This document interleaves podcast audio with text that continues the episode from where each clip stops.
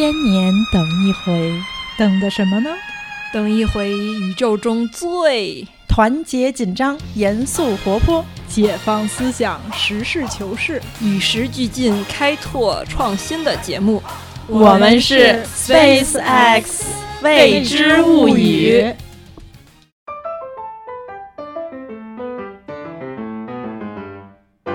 大家好，我是特别想跟陌生人聊天的橘子。大家好，我是很擅长跟各种人聊天的瓶子。大家好，我是不轻易跟陌生人聊天，但是聊起来可能刹不住的蚊子。大家听出来，今天我们的这个题目呢，就是怎么跟陌生人聊天。其实当初这个题目是我一拍脑袋想出来的。嗯嗯，其实主要原因是因为我自己特别希望可以就这个题目，然后跟其他两位主播交换一下意见。对对对，以及听众朋友们，嗯，了解一下大家的想法。嗯，想说这个问题，是因为我觉得我一直有一个困惑，就是有的时候会遇到一些我觉得特别有意思的人，但是经常会，嗯，感觉因为种种原因，让我觉得这个没能打开这个人，就是我并没有能。让通过跟他的这些接触啊，然后包括是聊天啊，或者是说一起去做些什么事儿，让我能真正的了解到这个人，或者说让我能看到这个人的闪光点，对，让我倾慕的，最开始我觉得对我有吸引的那一部分。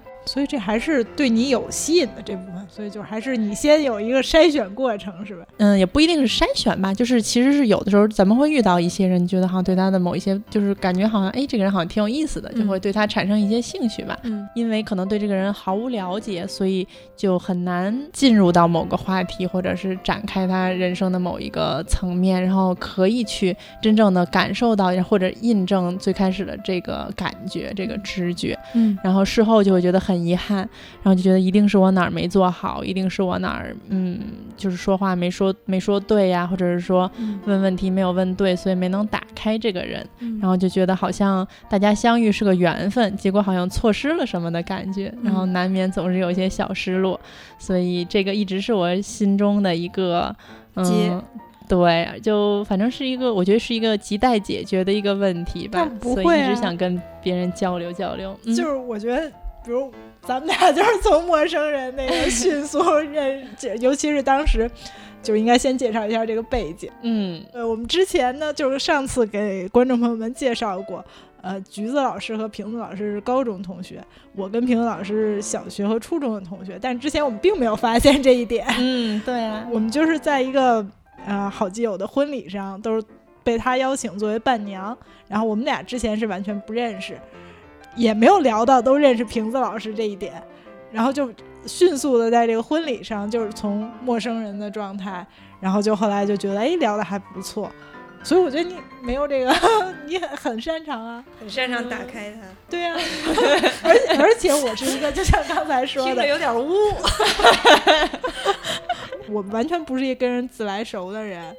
我也不是一个很容易被打开的人。对啊，所以就忽然心头一暖。对呀，所以就是我觉得从我们两个的这个经验来讲，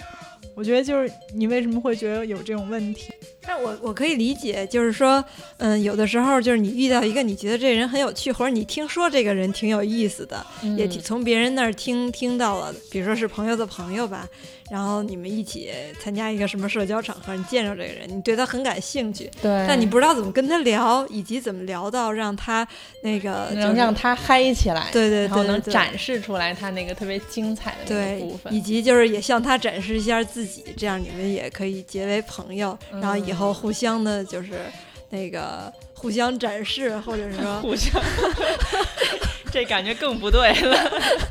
或者说这个画面，大家请不要那个随意脑补。对，就是想交一个新的朋友，然后对这人挺感兴趣的，但不知道怎么跟他交朋友，大概是这种。对对对。但其实我觉得有时候你可能就从换一个角度来，就不用有这个困惑。我觉得我看你的时候就有那种，然后我挺想认识这个人的，但不知道怎么认识他的感觉。对，但是就是。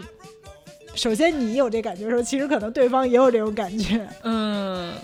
对对对，这个倒真是。所以你看，如果那个曾经有朋友有过这种感觉，很想认识我，那欢迎你收听这期节目。我们将在节目的最后呢，给出一些策略性的建议，相信可以对你有一些帮助。对，以及就是我们也会公布我们的微信公众账号，还有微博，你也可以跟我们留言，跟我们互动。广告就是这么强硬的插上的。对，那个搜索 “微赛斯未知物语”。嗯，那个咱们言归正传啊，继续聊跟陌生人聊天的这个话题。对，嗯，瓶子和蚊子在看到这个话题的时候，都有一个内心当中的困惑哈。嗯，就是。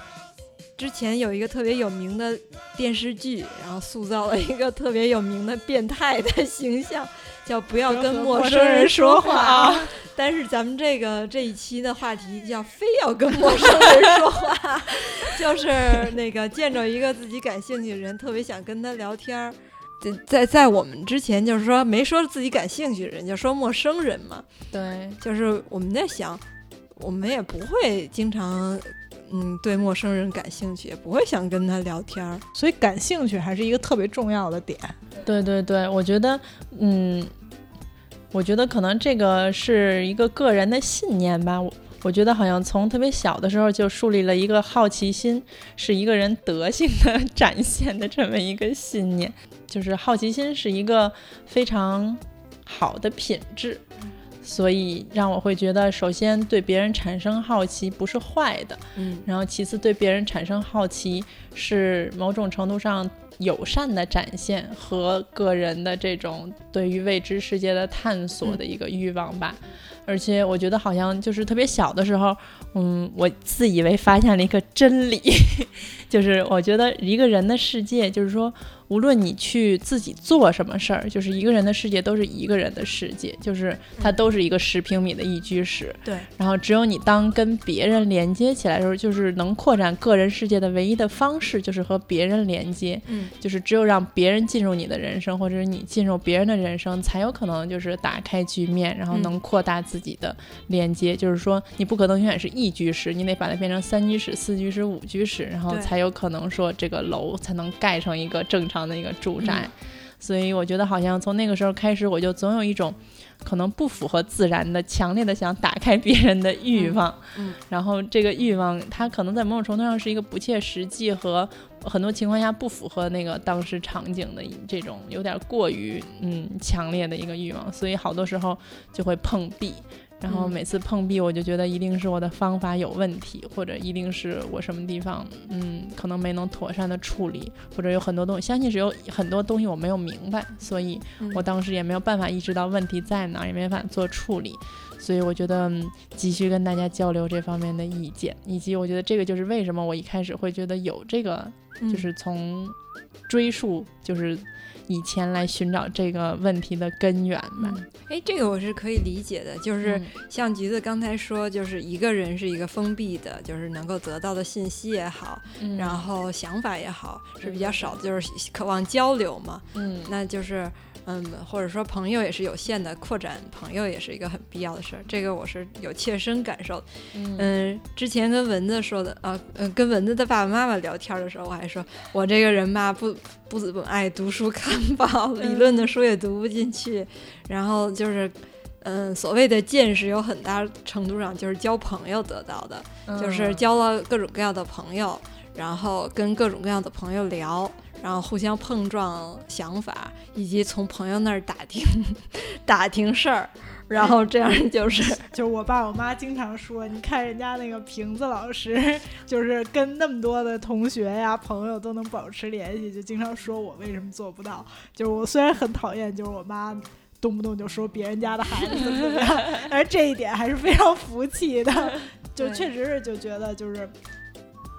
在跟这个不同的朋友就是交往啊，同时保持联系，而且就是我觉得瓶子老师特别大一个特点是他跟各种画风、各种调性的人 都可以就是建立比较相对比较深一点的联系。嗯，对，就是刚才说的这个，就是说我觉得是。就是能理解这种渴望的，就是说很想和不同的人建立联系，然后从他那儿得到一些信息也好，得到一些思想的碰撞也好。嗯，对。但是就是说，嗯，还还是有一个，就是最开始我们会提到，就是你对他感兴趣嘛？对对，不是所有的陌生人你都会对他感兴趣，对吧？对，嗯，但是感兴趣的其实还挺容易有的，嗯，因为我觉得特别。其实挺容易就会遇到一些人，你能深深的感觉到他生活的世界跟你的生活的世界特别不同，嗯，所以我觉得我就会深深的相信他一定懂了好多我根本就不懂的东西，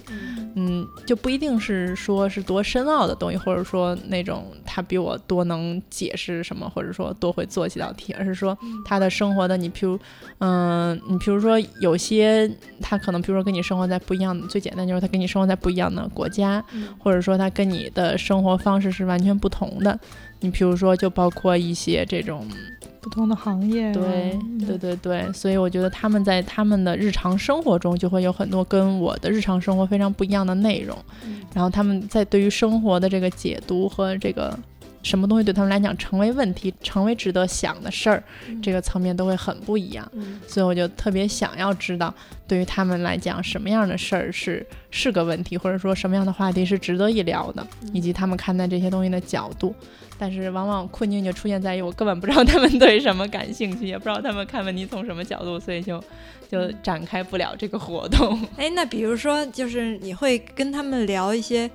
嗯，就是比如说，假设啊，嗯，就是咱们吃饭的时候，会有一些饭店的服务员，就是在我刚工作的时候，我确实是特别好奇的，就是对各行各业的所有人、所有事儿都很好奇，因为刚进入这个社会，刚成为一个社会人，自己还没弄明白怎么活着，想知道各种各样的人是怎么活着嘛。嗯，那这个时候我其实会就是简单的，比如说在他帮你打包啊，或者是在他帮你端菜啊，然后在他帮你点菜啊。就嗯，跟他开始随便瞎扯两句，嗯，然后虽然不一定能像你说的那么深入的说打开他们吧，但是就是你大概也有个了解。然后这个时候，嗯，我有的时候会会看一些书，比如说就是说服务员的这个吧，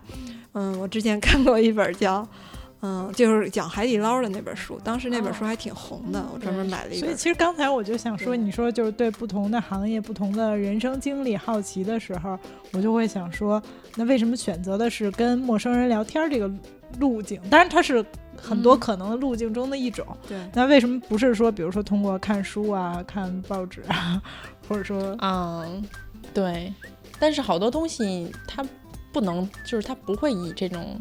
嗯，文字或者理论层面存在，因为我觉得其实最这种最日常的这些知识，就是大家一说知识的时候，就都会觉得是一个，嗯，写在纸上或者是。嗯，印在书里的东西，但是我觉得那种知识就已经是人理解消化过的知识。但是有好多东西人不会把它就是书面化或者理论化，然后这些东西只住在人的身上，就是他做一件事的时候，他这件事怎么做，他遇到一个问题的时候，他对这个问题怎么想，就这些东西就是只存在活人身上，就是他并不一定会被写成东西，或者说他被写的时候，书写的过程中，他可能会被抽象成成一个成一个这种。文字层面上理解的东西，而不是说大家日常生活中的这种，就是并没有，譬如说把它说出来的这个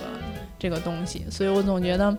嗯，聊天一定会能展开一些在书上读不到的内容，以及我觉得我没有那么爱读书。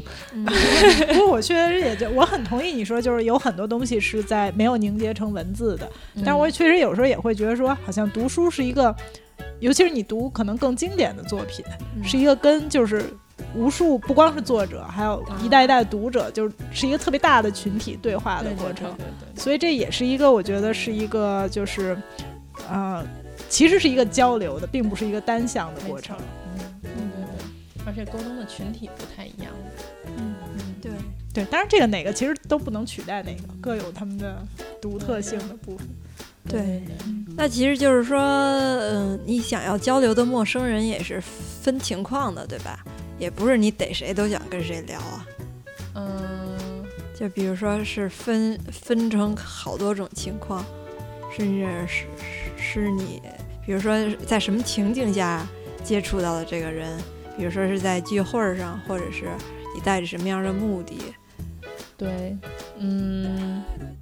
对，有的时候就是比较简单的时候，就是说你是在某一个你带着目的来的场景下，我觉得就比较好聊，或者是说这个场景是非常局限的。比如说，我觉得在目前的日常生活中，我聊的最多的陌生人应该就是各种滴滴和什么优步的司机。因为我觉得那个场景非常的局限，然后你的兴趣点，至少我的兴趣点非常集中，就是我很关心，比如说他们什么时候开始开的呀，开了多久了呀，然后大概赚多少钱呀，每天工作多久呀，就是对他们基本的工作状态，就是因为。这个也算是一个相对来讲新生的事物嘛，所以我就对他们那种工作状态比较好奇，所以这个还是挺好聊的，而且有一个主线的时候，其实特别好展开他的人生的这个日常生活这一面，所以我觉得像这种情况下就是非常简单，但是我觉得什么情况下比较难呢？可能就是比如说，嗯，跟朋友一起聚会的时候呀，然后看到了一个，嗯，朋友的朋友，或者是说。嗯，相对比较陌生的一个人，但是通过他跟其他朋友的聊天，觉得哎，这个人好像挺有意思的。嗯，然后这个时候我就觉得，嗯，即便我就是勇敢的上前去展开他，然后有的时候就是失败了，并不是每一个人都像我这样，是 吧？对呀，缘分。对，你看咱俩就特别符合你刚才说的，就是一个类似聚会似的这种，然后分别是。就对方朋友的朋友，对对对对，然后就觉得，但是我觉得从这个我这个例子里也可以看出来，有时候我觉得可能就是你不需要特别刻意做什么。比如说我当时为什么就觉得啊，我就想跟你继续聊，想跟你继续保持联系，可能为什么跟其他伴娘就没说什么话？嗯，就其实我觉得可能很重要一点，不是说你跟我说了什么。而是说我在观察你在这个婚礼中在怎么做，而是我就觉得，哎，这姑娘就是很贴心，然后很会替别人考虑，就是其实多表扬点儿，就是你可能完全没 加十块钱的，就是你完全没跟我说什么，我想认识你，或者说我想跟你聊什么，而是我就是在这个过程中就觉得说，哎，这个人我就觉得还挺可爱的呀，我就觉得就是就是我想认识的人啊。呃，可能有些人你你就觉得说他在这整个这事儿里就光想着他自个儿，然后我可能就不是特想认识他。对，所以就这其实我觉得有的时候不取决于你跟他说了什么。对，我觉得你这个道理有道理，就是大家都会自然而然的吸引可能跟自己比较像的这种人。对，就是在这之后，咱可能再聊说啊，就是。以至于到后来发现还共同认识瓶子啊，然后可能家住的还是我发现的，不是你们俩发现的，就我们俩并没有聊到这儿。对，哎，但是你刚才说的就是，比如说和出租车司机聊天的这个事儿，我觉得也是像蚊子刚才说，就是你相当于蚊子刚才说，就是有目的的去认识别人嘛。对。然后或者说就是主动要跟人说，我想跟你聊，我想跟你交朋友。但比如说跟出租车司机我聊天的时候。我也不一定跟他们聊你聊那些，就像上次就是上周五吧，我们那个 SpaceX 未知物语第一次做了团队建设，然后一起去听了上次我们那个请的嘉宾公招的那个演唱会，呃，小型的，然后结束就比较晚了嘛，就打车回来，打车回来我我就跟司机聊天，他就问我，哎，你你跑这儿玩来了？我说我不爱跑这儿玩。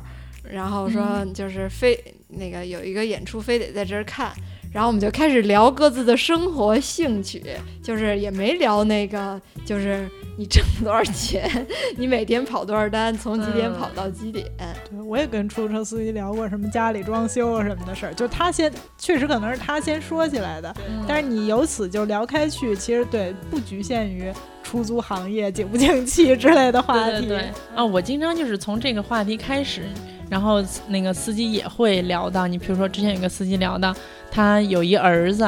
然后现在好不容易那个拉滴滴把那个他们的就是将来儿子结婚的房买了，然后现在还得接着拉，因为那个还得准备彩礼，然后彩礼人家就即便人家找了个，比如说我问他们，我就说万一找个北京姑娘呢，人家也不一定需要。他说那人家不要你也不能不给呀，人家即便真的不要你也不能不备着呀，特别有责任。对。所以他现在就是在忙忙叨叨的那个天天干活，他就因为那个时候好像正好是春节期间吧，我就说怎么没休息呀？然后他就是说不能休息，每天都得干，嗯，就得那个给儿子攒彩礼呢。然后。对，我觉得其实好多这些司机的人生还是挺辛苦的。你像之前还聊到一个司机，他是从那个原来的那个传统的出租车，然后跳槽到滴滴，因为滴滴赚钱多，就是他就觉得滴滴你只要肯干，就是肯定能比出租车赚钱要多一点。然后他是因为他儿子是在上学，然后马上就要上高中了。然后他想高中的时候没有，嗯，初二，反正就是准备要上高中，他们已经全家准备起来了。然后他想把儿子送到或者是国际学校，然后或者是送出国，所以他就觉得 希望自己的儿子就是将来有比较好的发展吧。但是像这个的花费就是挺挺夸张的，应该是。你像他当时跟我说至少要一年六十万，然后所以他现在就在赚这个钱。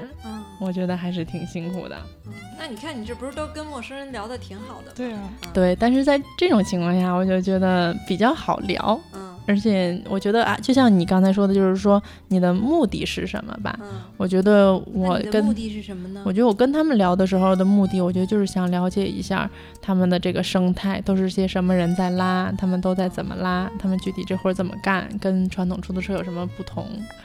对，我觉得还是从一个了解行业的，就是说，我觉得我背后有一个这种想法，就是有一个问题，但是或者是说，你像咱们平时去做访谈呀，或者是这些，我觉得就更是有明确的目的了。然后我觉得在这种情况下，我觉得就不会那个，就是不耻于，就是说一直追问。因为我觉得，如果我觉得像像你们刚才，我觉得其实通过咱们刚才互相说聊天的方式，我觉得也能看出来，就是你们是跟出租车司机是在聊天儿。我觉得我在某种程度上还是用做调查，做行业调查，我还是在用做访谈的方式打开他们。对，就像你刚才说，跟出租车司机聊天的目的是什么？你是想了解他们生活方式。我呢就不是这样的，因为我吧比较抠，一般情况下我也不打车，一般都是晚上没有公交车的时候再打车。我这时候跟出租车司机聊天的目的就是让他别犯困，别出事儿，所以我也不想打听他们家什么情况，嗯，我也就是无所谓他打不打听我们家什么情况，但是就是让他一直说话清醒着点。哦，对。对，所以我觉得像你们都是聊天的方式在跟人家聊，我觉得我就是还是有有目的的。对，我就觉得不然我就，但是你像要是在日常生活中交朋友，你说你没目的，我就是想跟这个人热络热络，我觉得我就不知道这事儿要怎么展开了。嗯，热络热络，像相亲那么热络热络是吗？啊，这个可能是不是蚊子比较有经验？嗯，其实我也不是那种就是相亲经验特别多的那种。嗯。在有我们都没有，关键是，哎，但是这我这可以说一点，就是我有限的相亲经历里，有好几次都是我妈跟陌生人聊天产生的后果。就我妈坐火车或者去看火车，对，就是或者去看病，然后就跟旁边坐的老大爷聊上了，然后聊着聊着就说：“哎，你有一闺女，哎，我有一儿子，咱们要不要安排他们见一见啊 什么的？”然后我就经常跟我妈说，这就是老大爷看上你了，就跟我们没什么关系。对，所以就说明，就像我妈在这种，比如说火车什么这种，完全她也没什么目的嘛，就坐旁边的一个人闲聊。对，闲聊就是还能聊挺深的。那就没有，别转移话题，也别转移到你妈身上，咱们再说相亲呢。你怎么和陌生人热络起来的？对，我觉得相亲这种可能。分两大类吧，我觉得一种就是那种大家特别就是没什么兴趣热络起来，一看你就跟这人对就不是一星球的，对就不想那个热络起来。然后呃，但是就是怎么说呢？我觉得就是我特别想跟人热络和特别不想跟人热络的时候，我觉得我可能会表现就是会。表达的比较真诚吧，嗯，就是一方面就是你特别真的特别想认识这个人的时候，那肯定就是说你就不想装了嘛，你就想让别人看到真实的自己。嗯，另外一种就是你知道这次肯定下回肯定不会再见了，就见那么一回，倒也咱们俩吃点好吃的吧，倒也无所谓，就反而也可以想什么说什么，反正就没下回了，就是那种一过性的就可以想什么说什么，但是中间的那种就是属于。你又不是对他特别感兴趣，但又觉得说，哎呀，说不定下回还可以看看这种人的时候，我觉得我就会不自觉的就开始比较装。那你跟他聊什么呢？嗯。就是如果装的话，就会就会配合一些，是吗？哇，不是不是，就会配合一下，就想怎么样能打开这个话题嘛。但如果是那两种的话，就 就你爱说啥说啥，老子想说什么就说什么那种，就完全不会想怎么维护去配合对方。那能说具体点吗？就比如说那个曾经有没有过一次，他聊了什么，你好像也。似感兴趣不感兴趣，但还是为了维护的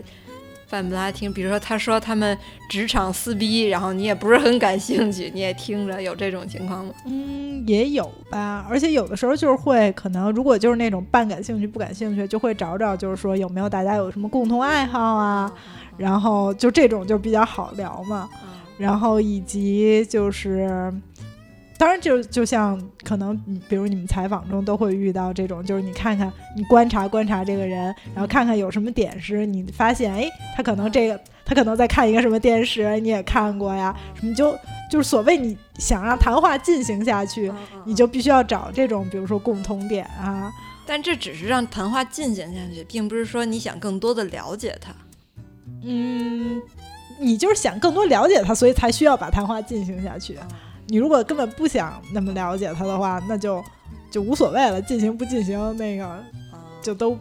不重要了。那你会跟他们聊星座吗？不会，因为自己并不太懂。我总觉得这个好像是那个，对对，是一个打开话题，对对对，经典话题。尤其是好像男女关系这种情况下，有没有？我总觉得好像大家就是就是星座，你可以就是聊到，你比如说。性格怎么样啊？合不合呀？你是不是这样啊？然后好像对方也比较稍微，至少得有个大概念吧。嗯，你问他什么星座，他跟你说我 O 型血。对，这个也是一个挺好的方式，确实是是一个万金油型的打开方式。对对，至少是打开话题的方式，不一定是打开一个人的方式。对对对，我觉得其实聊星星座本身也是一种把陌生人迅速归类的方法，就甭管它准确不准确，然后一旦对，就是把它贴上这标签，咵就把它分到这一格里头。对对对对对，哎，其实我我感觉就是说。那个，你对他感不感兴趣，或者嗯，你想不想打开他？可可能还是你觉得你们在三观方面可能有哪些方面是投合的吧？要不然就是，你还会对他感兴趣吗？有道理。但是你说他说那种想了解一个行业什么的，我觉得就跟三观没有那么紧密的联系。对对对。但是想了解一个行业，不涉及到打开一个人嘛？就是所谓打开一个人，我觉得就是敞开心扉嘛。嗯，就是敞开心扉，大家都就是坦诚的交流。嗯嗯，我觉得这个可能还是有点区别。对，其实还是挺难的。我觉得，我觉得事后就是我现在可能会慢慢的觉得，嗯，一个一个方面就是可能每一次我跟人家聊的时候就太心急了。就是明明是陌生人，人家凭什么跟你就是忽然就是热络起来？我觉得我刚才跟你说那个，就是他跟你敞开心扉的话，可能不取决于你说什么。对，就至少有一部分不取决于说你说什么，而取决于他看到你是一个什么样的人。对，哎，那我问一个问题，像你们平常就是做田野调查、做访谈，那其实也是需要对方敞开心扉的吧？嗯，对，有的时候是。那这个时候你怎么去，就是用什么样的技巧？然后去打开他们，让他们就是畅所欲言。嗯，我觉得要是做田野的话，就不需要什么技巧，因为一般情况下你会在田野上待的时间比较长。所以我觉得时间一长的话，就是人家也不一定对你多敞开心扉，但是比较熟了，对，比较熟了以后，因为我也不不需要了解他们个人隐私层面的或者是什么东西。就是主要是了解一些就是日常生活中的这些细节的东西吧，也不存在人家就是不想跟你说的那些可能更个人的东西，所以这种情况下，好像只要就是比较熟了，然后大家聊一聊，自然我觉得好像也嗯就都聊出来吧。对，先帮听众朋友们解释一下，就是在田野上，并不是 在农田里。就是橘子所说的那个田野调查，是就是社会学研究领域，就是实地去考察的意思啊，并不是说在地里 面做田野调查。以防咱们这个听众朋友们有就是年龄比较小的，然后不太了解这个在田野里是什么意思。嗯，对，那就刚才橘子说他这个是，嗯，对方不一定会有什么忌讳，都比较熟嘛。就像我平常工作当中，就是如果是采访的话，就可能就不像刚才橘子说的这种情况，就像在田野里跟他们已经混的时间比较长，比较熟。尤其是有的时候采访就是要问一下人家隐私的问题，或者说比较尖锐的，就是你明知道他会那个排斥的问题。但是你也是要提的嘛，因为这个，嗯，毕竟是可能读者更感兴趣的，或者说读者最感兴趣，对他这个人最感兴趣的问题。对，这个时候打开的方式就是按我们当时上学的时候老师教的方式，就是正面问，反面击，侧面敲。哇塞，这个应该所有学新闻的同学都知道吧？就是只给正面问，然后反面击，那就是比如说。你编一个，比如说，比如说，假设就是说，最近某明星和某明星结婚，大家都在怀疑那个女明星是不是已经怀孕了。然后这时候你在问他的时候，你可以问他：“你怀孕了吗？你是不是没有生育能力啊？”然后这个时候他就被激怒。你那是正面问，对，他这是反面激。先问你怀孕了吗？然后他说没有。然后你再问说你是不是没有怀孕能力？他可能不一定说没有，他可能就说啊，我这个衣服可能显得胖。嗯，他就没有说那个怀没怀，然后呢，这时候你就 反面击，就是说你是不是没有生育能力？嗯，然后这时候他可能就被激怒了，说你怎么这么说话？他他仍然没有回，那你在侧面敲，然后你再就是说，比如说谁谁前两天结婚了也怀孕了，然后就是跟他聊别人的时候，他看他会不会说漏嘴，就类似这种，嗯，这是一些就是。特别硬的技巧嘛，但是就是也是涉及到，比如说你跟某一个也不是特别熟的人聊，但是你你想知道他的某一方面，当然这个就是所谓采访，你可能也不会跟他再有其他的接触和交往。像我们工作当中，无论是你主动的还是客观上的，想和采访对象交朋友的机会还是挺少的，是吗？嗯，对，就是我感觉。嗯，我曾经有我自己特别喜欢的作家，我想跟他交朋友，而且也是跟自己年龄差的不是特别大的，并不是说那种，嗯，身份地位、年龄或者生活的背景都差特别大的那种，嗯，就是和自己差不多年龄的、自己特别欣赏的作家，想跟他交朋友，可他不把你当朋友，他就把你当成一个记者嘛，嗯，所以这个时候。嗯，就是你感觉你自己在采访，在跟他聊的过程当中，已经是触及到很多你认为是可以打开他的那个问题，以及他也就是敞开心扉的回答你这些问题，但是他没把你当朋友，对他只是建立在你们的这个关系上，对，可能是宣传啊，或者说可能就是比较坦诚的想要借助你的这个平台向大家传递一下他的一些声音和意见。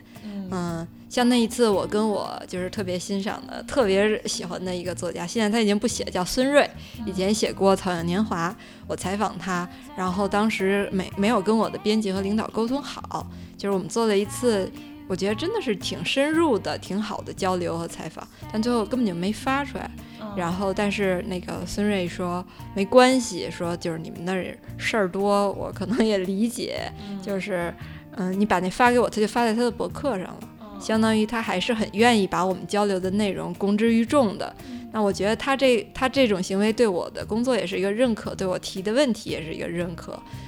可是他仍然没有把我当朋友，因为我当时就是特别受刺激的是，嗯，在另外一个场合上我又见到了他，然后跟他挺热络的打招呼，然后又解释了一下上次的事儿，然后，然后这时候他接了一个电话。然后就说，哎，说，哎，嗯，哦，你说你等一会儿，我这儿和一个记者聊天呢，大家没有说我这有朋友，你待会儿再打电话。然后最后那个活动结束了，他还是和他的作家朋友走了，然后我还是作为一个小记者灰溜溜的 走了，没有就是说跟他再有其他更多的交流。嗯，对，所以这个就是，嗯。可能在那个固定的场景下，你抱着固定的目的，他也抱着固定的目的，你们是可以建立一个敞开心扉的彼此交流。但是这个打开还有关闭呢，离开这个场合，他也关闭了。你想打开也没办法，你也只能关闭了。对对所以就是此后，包括后面加了微信什么的，你看他的朋友圈，你也不明白那是什么意思。对，然后他也不看你的朋友圈，对，就大概类似这种情况。所以就是，嗯，我觉得打开一个陌生人，嗯，和一个陌生人聊天儿，可能还是容容易的。但是打开一个陌生人，想和他成为朋友，还是挺难的。嗯，对对对对对，对确实是，天下可能不是谁和谁都能做朋友。对，但是就是，嗯，这个是大家都有都有目的的嘛。我觉得就是大家都觉得，可能他觉得我的目的达到了，他自己的目的也达到了。那就可以了。对，我觉得在这种情况下，其实是，嗯，某种程度上，这个沟通过程中，大家没有能建立起来人与人之间的关系，就是你这个人和他那个人，比如说找到一些，嗯，共同点，或者说建立某种情感上的交流。对对对，就大家还是在自己的角色中，其实是记者和作家发生的一个这种身，这大家都在这个身份里发生的一个交流。但其实当时，比如说我在采访当中，现在其实距离时间比较久了，我记得细节不是特别清楚。我也试图的在跟他，就是把我作为一个嗯读者，或者说一个比他年龄小的同龄人的一些困惑抛给他，嗯，然后他也就是有点像大哥哥那种给你讲自己作为一个过来人，当时自己是怎么想的，嗯后来自己再回头看这些青春期遇到的问题，又是怎么想的。但是我觉得这个已经是，就是这种交流已经是大家已经有一点儿开始摆脱自己的这个身份的禁锢，然后就是以朋友之间的这种交流。但是结果离开那个场景还是各走各的。但这嗯不是说是从记者的身份切换到读者的身份吗？嗯，而并不是说朋友。对，但是就是说我可能是这么认为的，但看对方啊，因为你交流是一个交互嘛，对他可能仍然还是觉得我是在回答你的问题，我是在比如说补充回答你的某些问题，让你更好的理解我要是怎么回答你的问题，但可能还不是说我把你当成朋友，我跟你交流，尤其是就是说他，我觉得他应该已已经是很真诚了，就是以他为例吧。嗯，多数人在接受采访的时候，可能还是有目的的性，想要表达自己的某一面，就是真正的想要，嗯，敞开心扉的，嗯，还是挺难的。哎，我突然想起来有一个这样的经历，嗯，就是也可以跟大家分享一下。那次是我其实不想打开，就不想跟这个陌生人交流，嗯，到那么深的程度。就是我曾经采访一个作家，他中年失独，哦，嗯。然后呢，他把自己失独之后，哦、听你说，对对对，他把自己失独之后的很多想法，甚至是幻想，然后写成了一本小说，就是有一点魔幻色彩。嗯，但是就是嗯，他在想象自己失独之后，他一边在忏悔，不停的在说是不是我给孩子压力太大了，因为他的孩子得的是脑瘤，就是也是在二三十岁的时候，就是正当年的时候。然后他觉得是不是年轻时候给孩子压力太大了？然后他的那个小说就想象他的儿子进入天国之后，然后和各种各样的人交流很多人生的问题，可能也是他自己的一些思考吧。然后写那么一本小说，看那小本小说的时候挺虐的，就是自己心里看着挺难受的。然后但是因为那本小说得了一个什么奖，还是挺重头的，但是他并没有去领，因为其他作家都很重视这个奖。但他就没有去领奖，他现场就闪了一下，然后很快就走了。然后，嗯，其实我觉得这就是一个挺好的点，并且失独在当时，嗯，二胎政策之前也有一个舆论的背景，就是大家是很关注这个中年失独的这么一个话题的。他又是一个，嗯，就是一个典型的社会知名人士，并且就是，嗯，他还就此写了一个小说嘛，所以就去采访他。当时我就是特别害怕触及到这一块，然后，嗯，其实我我就是没有办法回避掉这个问题啊，还是触及了，他都是很好的应对，就很冷静。那个作家特别好，人特别好，就是一点也没架子，然后就是特别耐心的，然后就是讲这个事儿，他一直都没有，就是说我当时就是特别害怕情绪失控嘛，可是最后，嗯。当他说到其他的就是他的朋友在也遇到这种情况，在跟他交流这个问题的时候，他突然一下情绪失控了，然后我当时就是很慌，因为这是我没有准备好的。我在我以为就是在直接问的时候，他可能会回避或者或者出现什么情况，但是他是在说到这个的时候，然后我当时心里就是想，就是如果我们没有聊这个该有多好。就是如果我只是就文学的东西在跟他交流，该有多好！但是没办法，我是带着这个话题跟他交流，所以就是再次证明，并不是说 跟陌生人聊天把它打开，然后就是一件特别好的事儿。刚才瓶子老师聊的这个情况是属于带着目的去打开一个陌生人，结果出现了目的以外的情况，失控了。对。然后咱们其实很多时候，那个跟一个陌生人随便聊天，也可能是不带任何目的的，就跟我妈在火车上跟老大爷聊天一样。先开始并没有那个要给我找相亲的这个目的。对对对，我觉得大家就是咱们可以那个一起跟那个听众朋友们分享一下，咱们各自那个打开没毫无目的的打开陌生人的故事。对对对，我觉得那个那个文字老师的打开的这个这个。就是陌生人比较酷炫一点，可以从文字老师开始。嗯，其实我觉得也不能纯粹说完全没有任何目的吧。我觉得有的时候，比如在相亲的目的吗？哦，那倒不是。有时候在旅行中可能碰到人，然后一起聊，可能也是有一些，比如说找个伴儿啊，一起玩儿啊。对对对。然后就是类似这种比较宽泛的目的吧。嗯，我之前是在去柏林旅游的时候。然后住青旅，当时是住了一个男女混住八人间。去柏林不是桂林啊？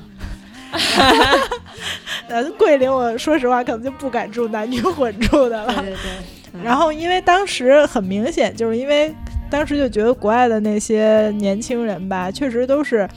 我平时也起，有的时候就可能也起挺晚的，但是出去玩的时候，我就属于那种特早就出门，就想多去点地儿，然后回来就，尤其是如果一个人出去玩，就想早点回来那种。所以跟我住一屋的人我都碰不见，我晚上回来睡觉的时候他们都没回来，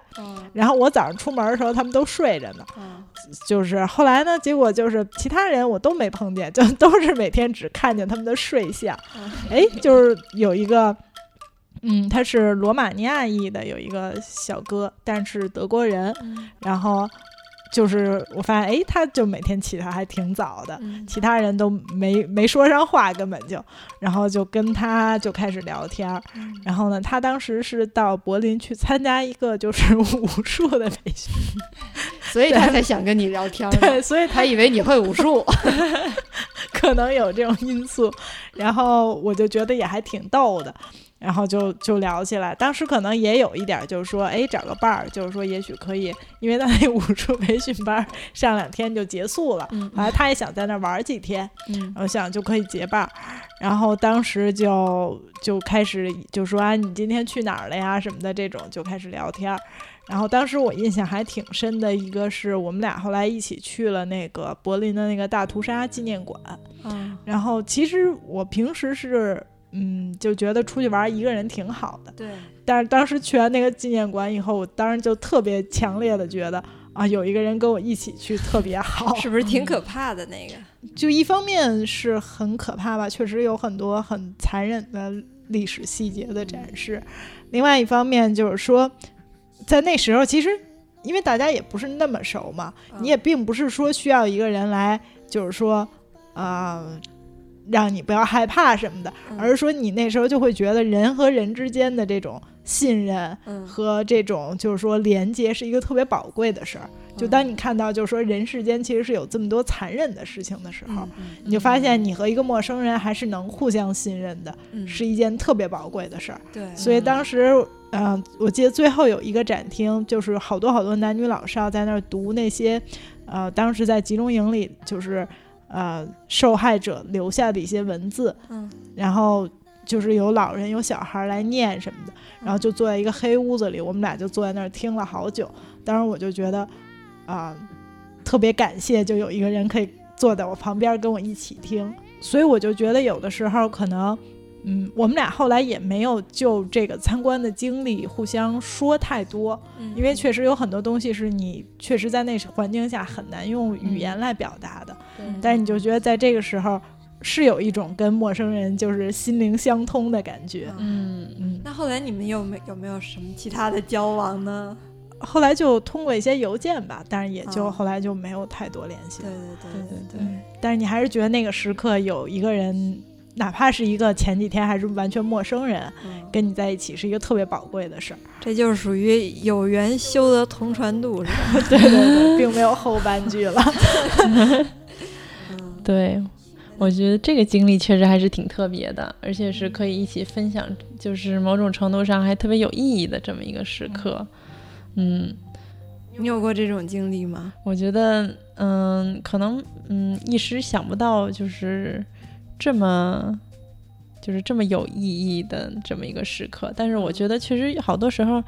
只是纯凭缘分，然后认识一些陌生人，确实会让自己对一些之前自己可能毫不感兴趣或者毫不了解的事情发生一些兴趣。对对对，对，就是譬如说，就是我刚才说的那个，在苏州的时候认识的一个做版画的姐姐，嗯。当时其实就是晚上的时候，然后因为我当时也是去做天眼嘛，然后晚上就一个人想说在周围的街上溜达溜达，然后感受一下这个城市，嗯。然后就溜达进了这个姐姐的店，然后我就看他一个人自己在那儿做着版画。然后里面的他的那个画儿，就是让我觉得颜色特别的柔和，嗯然后不像是我之前看到的那些，就比如说，嗯，天津那边的这种，就是这种木板年画的这种，就是颜色特别艳丽呀，嗯然后线都特别硬朗的那种风格，就完全不一样。就是他那块儿的年画，就是让你觉得特别细腻，然后好多有那种过渡的颜色呀，然后没有勾边儿，让你觉得整个画风都特别柔和，嗯。然后以及那个姐姐说话的语气也是都是这种吴侬软语，对，真的就让你觉得跟他聊天特别舒服，嗯而且就是他跟你说话的时候也都是那种就是特别体贴的那种的嗯那种口吻，所以就是跟他就是有的没的的，就是聊了。好几个小时，好像那天晚上，嗯就是其实也不一定一直在聊什么，就是你会觉得在那待着特别舒服，嗯然后所以就在那儿待着，有一句没一句的，然后有客人进来，他就跟客人聊聊啊之类的。嗯然后后来他就说，我要愿意的话，还可以去他们的那个上班的地方参观，因为这是等于是他业余开的一个小店。嗯然后他自己的工作是在他们的那个木板年画的博物馆，嗯然后但是那个博物馆不对外开放，就是至少现在他们还没有找到合适的场合对外开放，嗯所以他们的工作内容就是到他们的那个博物馆里面，然后也是在坐落在一个当年是。哪个军阀，然后给自己小老婆买的一个园子，然后那个苏州有很多这种园子，对，然后那个园子也是不对外开放的，然后他们就在那个园子里面，然后平时他们就是在那儿做做年画，然后去各地参加一些展览和比赛，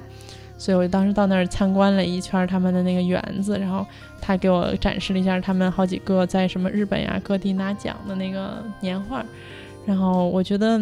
以前我对这种。无论是木板画还是年画这两种艺术形式都没有发生过任何兴趣，哦但是我觉得在他那儿看了以后，我就发现，就是无论从工艺的技巧上，还是从这个画，就是画的这种，嗯，应该怎么讲，就是审美，就是它这个这个让你觉得，嗯，艺术的这个漂亮不漂亮？对，然后还是让你就是其实还是挺好的，就以前虽然没觉得，然后以及他还向我那个强力安利了一下他自己就是。嗯，复刻的一版在英国大英博物馆收藏的一套那个清朝的年画，就是他们桃花坞的年画，而且据说是大英博物馆收藏的唯一的一套年画。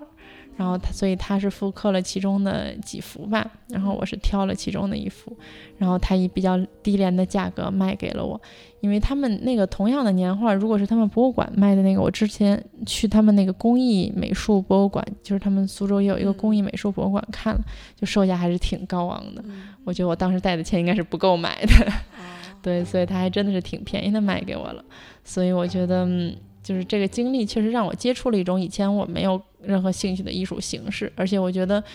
就是以这种形式，确实让我感受到了这个城市的人，就是真真实实生活在这个城市的人，他们那种特别踏实的那种感觉，以及他跟我讲述他的生活。比如说，他就说他嗯每天早饭都去他们家旁边不远的一个地儿去吃生煎包，因为我跟他说我之前路过了一个地儿吃生煎包特别好吃，他说哦就是那个地儿，他在那个地儿已经吃了三十年生煎包，那个那个那一家就是那一家人做了三十年生煎包，就没有任何追求，一直都是那么一个小店，然后一直。就是做着生煎包，但是他就是把生煎包做到让你咬一口下去你就觉得感动的那种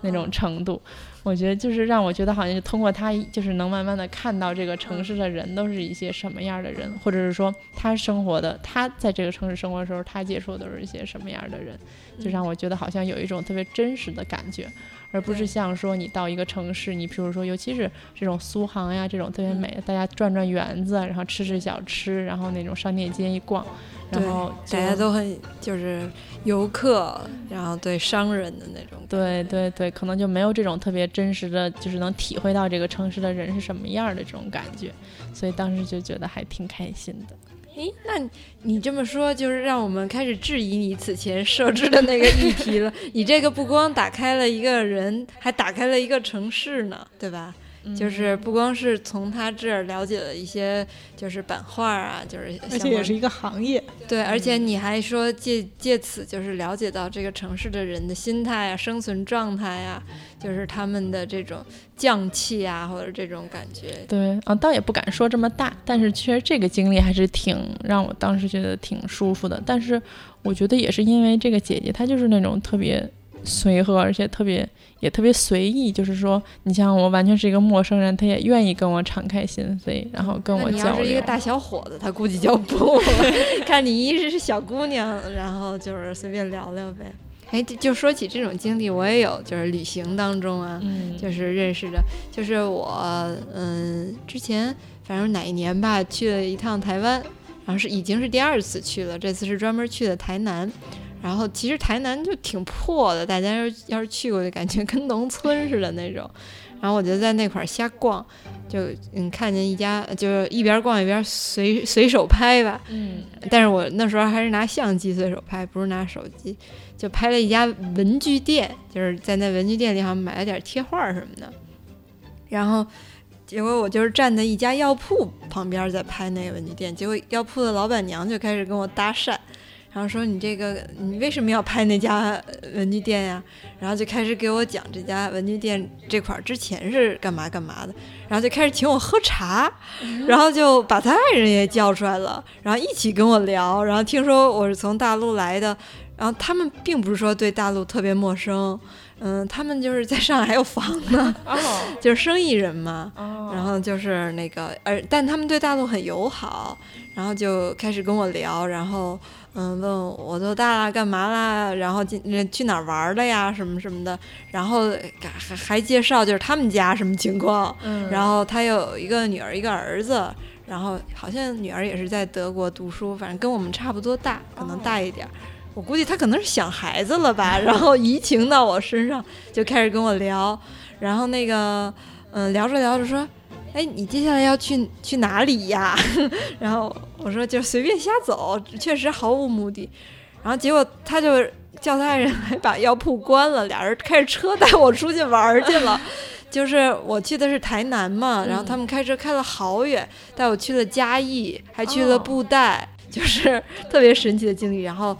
嗯，说，然后说你这这几天有什么计划？因为我一般去一个地方玩，就是去。嗯，一次就去一个地儿，嗯，然后我说我这几天都在这儿玩，那可能我明天计划好了干嘛干嘛，但是后天没计划。他说，那你后天什么，嗯，再再来找我们，我们再带你玩。然后我真的后天就如约舔着脸来了，就又跟着他们玩了一天。然后他们还请我吃饭啊，什么什么什么的，然后跟我聊天，就问了问，就是大陆的有一些什么什么情况，他们不了解，以及他们家的女儿好像是学法律的吧，说就是可能想以后也到大陆这边来上学，然后但是不知道大陆那边哪个学校好，然后以及就是，嗯，就是大概就是。就反正聊了一些大陆的他们不太了解的事儿吧。嗯，然后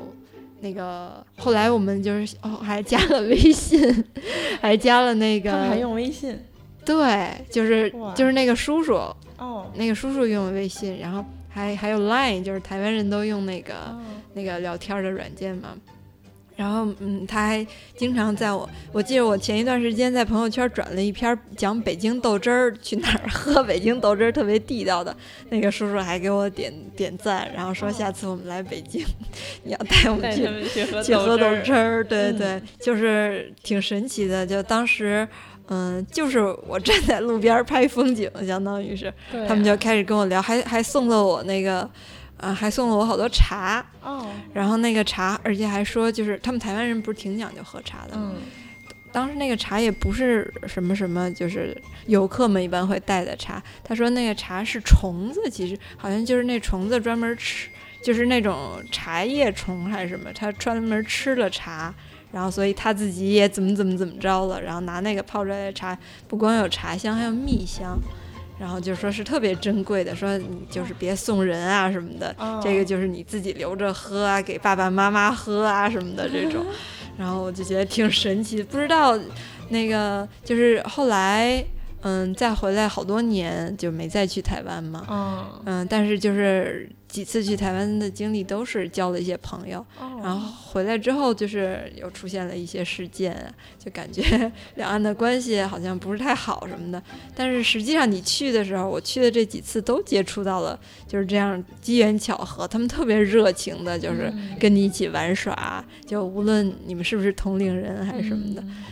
而且我觉得我好像也没怎么跟他们聊，就是就是他们一直在跟你聊，对对对，好像挺好奇的似的那种感觉。那其实是你被打开了，对，差不多吧。对我也没有就是很防备的意识嘛，就是其实当时我想了一下，自己也挺勇敢的，就跟着陌生人上车了，然后开挺远，但是就是，嗯，对，嗯，还挺信任他们。包括之前，嗯，对我第一次去台湾的时候，那时候就是自由行刚打开，嗯嗯，就是大家都还挺紧张的，无论是台湾人对大陆人，还是大陆人对台湾人都不太了解嘛。嗯我就说在那个书店门口还有人，嗯，向我发问卷儿，我说就我不是本地人，你别跟我发了。嗯，然后他还特别好奇的说：“哎，你是对岸来的吗？” 对，就是还在这种情况下，我当时就是和一个卖艺的老爷爷聊天儿，嗯然后结果他就带我去爬阳明山，哦，然后一直爬到很晚了，就爬到 爬到了夜里，我就是跟着一个陌生的老头儿一边儿爬山一边聊天儿，哦然后就是到到阳明山上也没有灯嘛，哦，然后到夜里下来之后，我其实心里有点担心，因为什么都看不见，和一个陌生的，还是老爷爷，对，还是台湾人，对吧？那时候就是也不知道台湾人民到底友不友好。结果下来之后就是挺平安的，我们俩还一块儿去吃了夜市，去夜市吃了烧鹅，然后回来之后我还写了一篇稿子，哦就是描述他就是在阳明山，嗯，那个中间就是在阳明山那儿吹一种叫尺八，就类似于箫的一种乐器，然后卖艺，然后后来就是我我也联系不上他，我就寄了把我们的报纸寄给他了，寄给他我也不知道他收没收着，一个七十多岁的老人，他他也不会用微信。后来又过了两年，我突然收到一条短信，是一个人大的学生给我发的，说你好，说我是人大的学生，我去台湾旅游，在阳明山看见一个老头儿，然后他给我展示了你写的报道和你的名片，然后说那个哦你能不能那个，呃，他说让我向你表达感谢，然后我马上就给那个那个短信打电话，结果那个小孩赶快把电话摁了，就说说你别联系我，也我就是带个话儿。哦然后反正还有这样的经历，就是也是和陌生人交流的，挺有意思对。对对好像两年后还在那个向碰到大陆游客展示，对对对，就好像还在找你。对，但是后来也没再没这个机会去了，嗯嗯，好感人呀，这个故事。对，那但是你当时留了他的地址，所以可以寄给他。对，但是就是嗯，对，但是就是也没有其他的联系方式，而且那是他孩子的地址，这好久没想起来这件事了。这确实也是跟陌生人聊天儿。对，你要这么说的话，我也突然想起来一个，我们之前去云南的时候，也是受本地人照顾，是我们骑着那个电瓶摩托，然后就骑出去了，因为就是想去那个离得比较近的那个县城，然后结果到那儿了之后，往回走的时候，没走多远就没电了，那个电瓶车，然后我们就走到旁边一个村里，看路边上有一堆那个那个农民老大爷在路边，然后我们就问他们说，那个能不能再借他们那儿充个电？没，因为没有电了嘛。因为其实挺天真的，也没有多想。但其实想想那种就是云南这种还比较边远的地区，人家可能电还确实是就是可能也不便宜，或者也也不方便。打劫？那倒没有。对，然后一开始他们那些人都不说话，然后结果就一个老大爷说话，就让我们去他们家，然后就我们就在他们家充电，然后充电还充挺半天的。然后当时他们家里是有他儿子，他儿子是在嗯那边的一个佛学院，就是当喇嘛，其实等于是在。然后，然后还有另外的一个女孩，是之前她就来过这边，她是四川人。然后因为他们当时是那个刚地震没多久，所以他们那边也算是灾区，所以她是过来来援助他们的。就是她是在北大学医学的那么一个姑娘吧。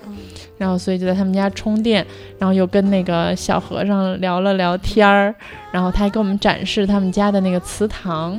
因为他们那个就属于有点震的有点裂了嘛，然后但是他们他们那个其实也是盖的有点像四合院似的，但他们有一面都是祠堂，然后里面都是必须用的是从祖上传下来的那种。就是木就是木雕的那种画儿啊，然后包括上面嵌着石头那些，就是他们家最值钱的东西，其实全都在那里面。然后还给我们展示了那些，然后以及就是他们那种传统的建筑，他们传统的装饰什么的。然后以及还请我们在他们家吃了顿饭。对，其实就是我们国家的那个很多农农村的那个，呃。同胞们或者少数民族地区，对他们很热情。对，以及后来我们知道，其实那只有那个大爷搭腔，是因为他是村长，所以他要起到模范带头作用。所以我们就在村长家充了电，然后又吃了一顿饭，然后他们家就是那个。大小老少都见了一个遍，然后又重新踏上那个旅途，然后整个过程我们就觉得特别的神奇，然后就好像有一种受人恩惠却不知如何报答的感觉。然后走了以后，我们觉得特别傻，我们觉得我们应该给他们钱，那也不一定，但是又不知道怎么给，对他们不一定会要的，对对对。对，嗯对。嗯，他们可能也多了一个就是招待过北京来的客人的经历，对，以及外国人。哦，对呀，那他肯定更愿意了。那咱们其实今天就是聊的挺多了，也差不多就是结个尾吧。行，嗯，对，就是今天咱们最开始不是想要你表达的是一个困惑，结果发现自己其实做的挺好的。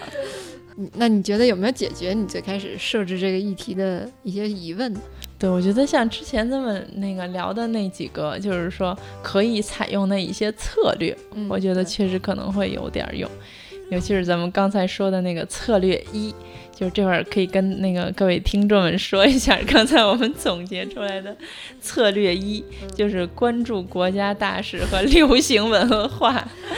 寻找共同话题，对。然后在那个聊天的时候，尽量先少从个人信息展开，而是从国家大事以及这种流行文化，比如说热播电视剧，或者是这种《太阳的后裔》。对，从这些开始聊，就可以在不涉及个人信息的前提下，就是大家热络起来。对，比如说你觉得宋仲基帅吗？我觉得帅，那我们的审美是一致的。对对对，大家就可以激烈的讨论一下。哎呀，真帅，太帅了，怎么帅的？对，或者那个说我喜欢硬汉型，不喜欢小白脸型，然后又表现出，又开始说，那你觉得史泰龙帅吗？哇塞，这跳跃太大了。对，那还有策略二吗？对，策略二，咱们当时说的是，就是说可以装小白，然后对装怂，对什么都不懂，然后让人家就是让人好为人师，显摆一把，对，从头解释，对，然后有时候也不是装怂，就是表现一下真怂是吧？就是把真怂表现出来，对，就表现一下自己确实这方面不懂不了解，对对，然后别人可能顺便就会说开去。对对对对对，我觉得顺着这个，其实可能还有一个策略，就是说你让别人信任你，你也是要先去学会倾听别人。对，就是如果别人可能刚跟你有兴趣聊的时候，你就对这个不是特别有兴趣的话，那可能就是。就这个谈话就就结束在这儿了，或者说就错过了一个本来别人其实有兴趣打开自己的机会嘛。对，所以在这里适时的去倾听别人，就是也玩手 机。对，就也是一个呃，我觉得是获得大家建立起信任感吧的一个特别好的方法。对对对，我觉得蚊子老师说这特别对，尤其是好多时候，尤其跟陌生人的时候，可能就特别怕冷场，对，所以就会那个话赶话一直说。对，但其实有时候不一定。对，对，也可以玩一下手机，然后说，哎，其实我是找一个好笑的东西给你们一起分享一下。嗯，不失为一个好策略。手机也可以扮演一个重要的角色。对，嗯，对，行，嗯，那今天怎么着，咱们就到这儿。嗯，对，行，锦囊都给大家分享。对对对，对，那个疑问也得到了一些解决啊。主要是给大家分享一些我们自己在生活当中、工作当中就是经历的这种和陌生人交流的小故事吧。然后也希望就是大家像刚开始我们说的，就是其实。我觉得国人还是芥蒂心比较强的哈，尤其是现在诈骗电话这么多，对这点在各种发问卷的时候特别明显。对对对，其实就是特别难发。嗯，其实就是你嗯怀着一个开放的心和一个好奇心，其实当当然并不是说让你跟谁都瞎搭嘎，别被拐卖了，但就是说嗯，在你就是。内心里有所警惕的基础上吧，就是能多交朋友，敞开心扉，我觉得是件挺好的事儿，还是会收获很多。对对，就是意料不到的收获。对，确而且确实和人交往是读书也好，还有其他的一些东西，没有办法，没有办法相互补充的。对对对对对对。所以，如果听众们，我们刚刚嗯给大跟大家分享了我们的锦囊一二三号，要是各位听众还有其他的锦囊，当然也非常欢迎跟我们以及其他的听众分享。对，那分享的方式我们再来重述一下，就是在新浪微博上搜索 “SpaceX 未知物语”，为是为什么的为，然后可以跟我们加粉丝互动。对，然后还有就是微信公众号 “SpaceX”，嗯，直接搜索那个又粉又闪的那个 logo，点进去就是我们，可以跟我们留言互动。我们会就是每周推送我们的节目的预告，或者在我们的那个播放平台，对，啊，荔枝、喜马拉雅、啊，网易云音乐，还有蜻蜓 FM，嗯，对，就期待和大家互动，嗯，对对对，我们真的会看留言的哟，对，也会回的，对的，好，那今天就到这儿，好。